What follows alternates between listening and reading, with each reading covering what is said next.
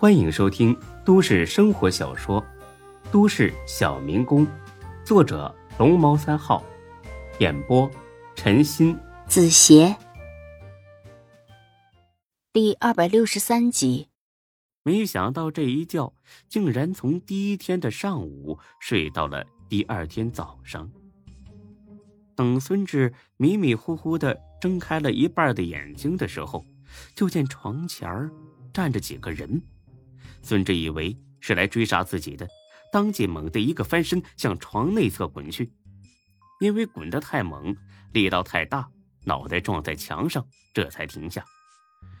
孙志的眼睛一阵眩晕，一片金星在他脑袋上飞来飞去。此刻。听到了才哥那渐渐的声音，发什么疯啊？挺会玩啊你啊啊！你说，是不是嫖娼被逮住了，被拘留了吧？啊？放屁！我是外出考察项目去了，嘿嘿考察人类的繁衍方式。哎呀，我们在店里边累个半死，你倒是逍遥啊！你说。到底是不是嫖娼被拘了？孙志勉强挤出一丝苦笑，还是被你发现了，不好意思，下不为例。才哥更是得意，环子解释，我怎么说来着？这小子呀，绝对是被拘留了。哎，你们还不信？得了，这下破案了啊！该忙啥忙啥去吧啊！让这个傻逼呀自己好好反省一下。那我俩先去店里了，我去吧，我呀再教育教育他。等李欢俩人出了门，才哥立马换了副表情。恢复的怎么样了？原来才哥早就知道孙志被砍的消息了，是孙志告诉他的。沈金虎把孙志从坤沙酒店送回暖水湾之后，孙志立刻给才哥打了个电话，才哥马上到了暖水湾。孙志知道这事儿不可能瞒住所有人，必须得找个人和自己演一出双簧。很明显，才哥就是最合适的人选。才哥正因为被贬了闷闷不乐，这会儿接到孙志的特殊任务，立马又容光焕发。孙志啊，你放心吧，到时候我就说你是嫖娼被拘留了。我操！你就不能想个好点的借口吗？我有那么没出息吗？我，哎，你说我出去旅游不好吗？他们要是不信，可以给我打电话，我的嘴又没坏。不行不行，毫无征兆的，你怎么会突然一个人去旅游呢？还是说嫖娼比较有说服力？毕竟这是绝大多数男人都会犯的错误。哼，行了，随你便吧。果然。才哥回来说了之后，大家并不相信，嫖娼，放着白鹿这样的极品不玩，还跑去嫖娼。才哥给出了一个让他们哑口无言的说法：怎么了？吃惯了大餐，还不能吃路边摊，换换口味？再说了，你们也知道。孙志这小子是个十足的色魔，看见女人那就拔不动腿了。正是因为这个原因，所以才有了刚才那一出。孙志，你说话呀！恢复的怎么样了？还行。擦的，吓死老子了！以后别干这种傻事儿了。孙志很得意的看了眼才哥。你怎么猜到我出事了？这还用问吗？赵天儿会平白无故的来打工，他家里是落寞了，但不至于惨到出来打工挣钱吧？我就知道他是来报恩的。厉害，厉害呀！哎，才哥，不得不说你真厉害。你少贫。还有件事啊，忘了告诉你了。什么事啊？夏兰来过。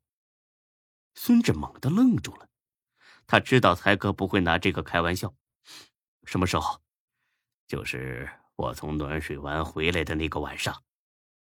来干什么呀？说是要找你。我说你不在，也不想再看见他了。谁知道他还是赖着不走，在店里边坐了足足一个钟头才走的。啊，我知道了。孙志淡淡的应了一声，心里虽然还有些刺痛，但是已经不像从前那么强烈了。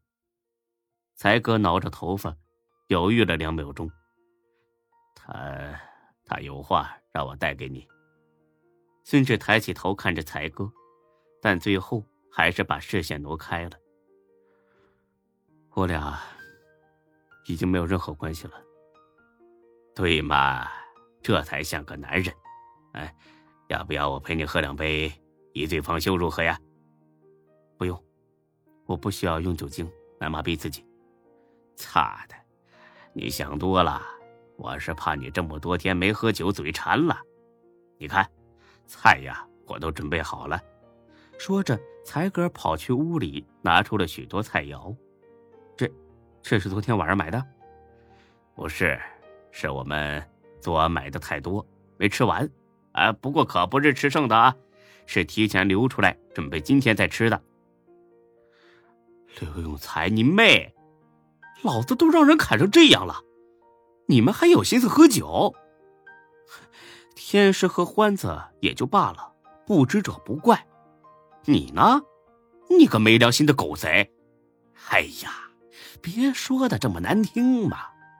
这几天他们见了我就问你去了哪儿啊？我演戏演的也很辛苦，好不好啊？我喝点就犒劳一下自己，怎么了？再说了，我知道。你就是皮肉伤，又没伤筋动骨，你这么矫情干啥呀？你给老子倒酒！这可是我特意花自己钱买的，好几百呢。哼，真没想到这辈子能喝上你才哥买的酒。看你是个伤病号的份上，我不和你计较。喂喂喂喂喂，倒满倒满，这点礼数你都不知道啊？他俩正喝着呢，天师回来了。我就知道你俩在偷着喝酒，就是为这个回来的。当然不是啊，我有大事儿要跟孙志说。那你说呀，杵着干啥呀？呃，那个，我早上吃的不是很饱，我觉得呀，还能再吃点儿。啊，当然呢，少喝一杯的话就更好了。不瞒你俩说呀，我已经很多年没早上喝过酒了。才哥白了天师一眼，滚，爱说不说啊！本集播讲完毕，谢谢您的收听，欢迎关注主播更多作品。